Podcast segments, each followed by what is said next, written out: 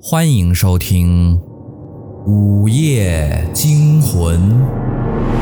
您的订阅就是对主播最大的支持。柴公子在这里每天为您讲述一个鬼故事。今天的故事叫《竹妖》。二十年前，我们村来了一个自称是阴阳法师的人，他穿的破破烂烂也就罢了。还总讲大话唬人。阴阳法师住在村头的一间破烂的小木屋里，饿了就到村里讨吃的，吃饱了就躺在木屋的角落里呼呼大睡。一到晚上，阴阳法师就精神大振，跑进村子里，净做一些奇奇怪怪的事情。我记得有一晚，阴阳法师端端正正坐在二伯家门前。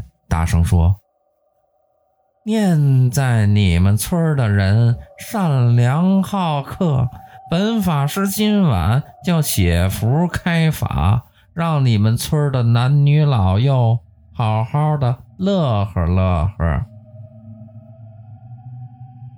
我们村本来就不大，又很少有外村人造访，大伙听到阴阳法师的吆喝都很好奇。”都想来看看这位自称是阴阳法师的人到底有什么天大的本事。不大会儿功夫，村里的男男女女、老老少少全都提着小板凳围坐在二伯家的门前。二伯按照阴阳法师的指示，从家里搬出一张八仙桌和一把椅子。阴阳法师坐在椅子上，就像一个高高在上的皇帝，目空一切。坐了一会儿，阴阳法师扭扭屁股，从脏兮兮的衣包里摸出一些黄色的纸张和一把锈迹斑斑的剪刀，放在了八仙桌上。当时我挤在最前面，所以什么都看得很清楚。你们喜欢喝酒吗？阴阳法师坐在椅子上，高声地问道。村民们笑呵呵的，齐声道：“喜欢，喜欢啊，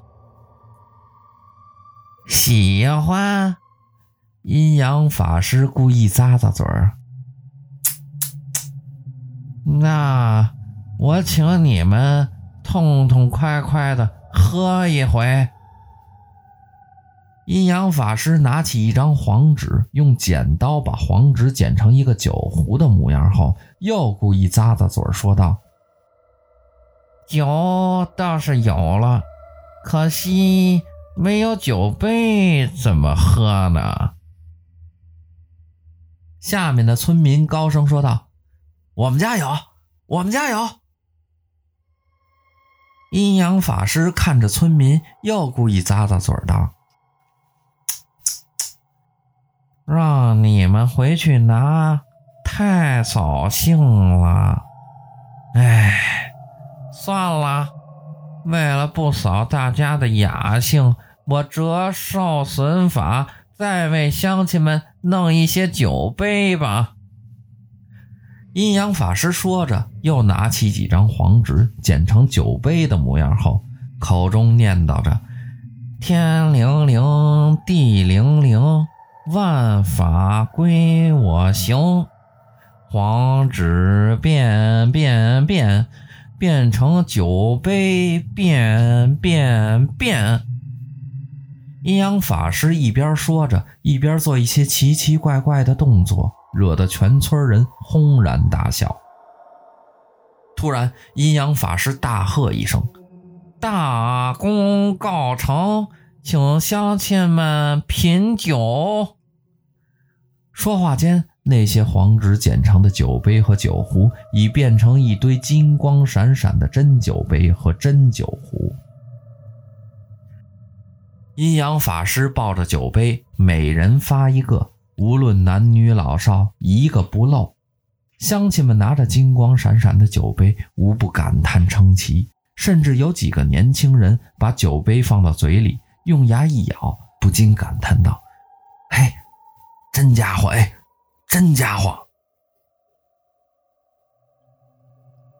阴阳法师发完酒杯，疯疯癫癫地跑到八仙桌上，高高的举起了酒壶，并把酒壶倒个底儿朝天，接着又说道：“没有酒没关系，玉皇大帝那里有。”说着，抱着酒壶上蹿下跳，就像一只猴子。跳蹿了一阵儿，停下来，又大声说道。天灵灵，地灵灵，万法归我行。御酒来来来！阴阳法师提着酒壶，一一给我们倒酒。无论是男女老少，个个都倒满了美酒。可乡亲们都不敢喝，生怕这酒有问题。阴阳法师看出乡亲们的顾虑，给自己满满倒上了一杯酒，然后高高的仰起头，张开他那脏乎乎的大嘴，把酒杯里的美酒一股脑全都倒了进去。最后，只见他喉结一动，一杯酒全都下了肚。乡亲们这才放心，大口小口的喝了起来。那时候我还小。但我清晰的记得那酒的味道，就跟现在的可乐差不多。等大家把酒喝光了，阴阳法师又跳到八仙桌上，高声喊道：“今晚到此为止，都回家吧。”第二天，当我们一帮小孩跑到阴阳法师住的小木屋看时，已经不见了法师的踪迹。阴阳法师就这么走了，他的走并没有引起乡亲们的关注，毕竟阴阳法师是一个外村人，迟早总会走的。我还清楚地记得，没过几天是一个十五的夜晚，月亮像一个白晶晶的大圆盘挂在村头的树梢上，只听水生的妈妈嚎啕大哭道。我的儿啊，我的儿啊！你怎么不告诉妈一声就走了？你可叫妈怎么活呀？是的，水生死了。据我的父亲说，水生的内脏被什么怪物掏空了。当时我还小，自然不敢去看。但是我有一个疑问：为什么父亲会知道水生是被怪物掏去内脏而死的呢？后来父亲的话解答了我的疑问。父亲说，水生的腹腔被划了一道口子，口子歪歪扭扭，里面的内脏也是丝丝缕缕，杂乱不堪。其实水生的死并没有把乡亲们的目光引到阴阳法师身上。直到村里死了五个人，时间都是月圆之夜，死状都和水生如出一辙的时候，乡亲们才想到那个奇奇怪怪的阴阳法师。据村里最有学识的老人分析，那位阴阳法师一定是什么妖怪，他给乡亲们喝的酒也一定有问题。眼下当务之急就是赶紧请一位高人来解救全村。当时离我们村一百多里的地方有一个寺庙，里面住着一个独眼老和尚。老和尚整日念经诵佛，而且常常是几十天不吃不喝。经过乡亲们合计，独眼老和尚一定是个高人，于是决定前去邀请他过来解救大家。我还记得二伯临危受命。背着干粮，日夜兼程赶往寺庙。到了第三天早上，独眼老和尚被请到了我们村。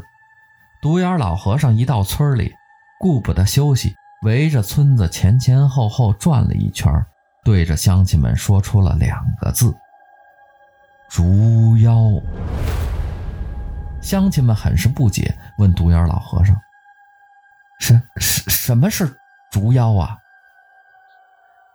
独眼老和尚解释说：“竹妖就是竹子成精，只因竹妖腹中没有五脏六腑，所以专吃五脏六腑护体。乡亲们惊叹道：“竹子也会成精，还吃人的五脏六腑？”独眼老和尚说道：“万物都会成精。”二伯不敢怠慢，赶紧安排老和尚吃了早饭。早饭过后，独眼老和尚命令乡亲们把家中的小米都拿出来，撒在自家门前，还特意交代，晚上不管听到什么声音都不要开门，以免白白的丢了性命。到了晚上，我们都躲在屋子里，别说出来看，就连小声说话都是心惊胆战。不知何时，只听得屋外飞沙走石、狂风怒吼，一直持续到公鸡打鸣的时候。第二天，太阳高升，万物如新。独眼老和尚走了，对于镇伏竹妖的经过，他绝口不提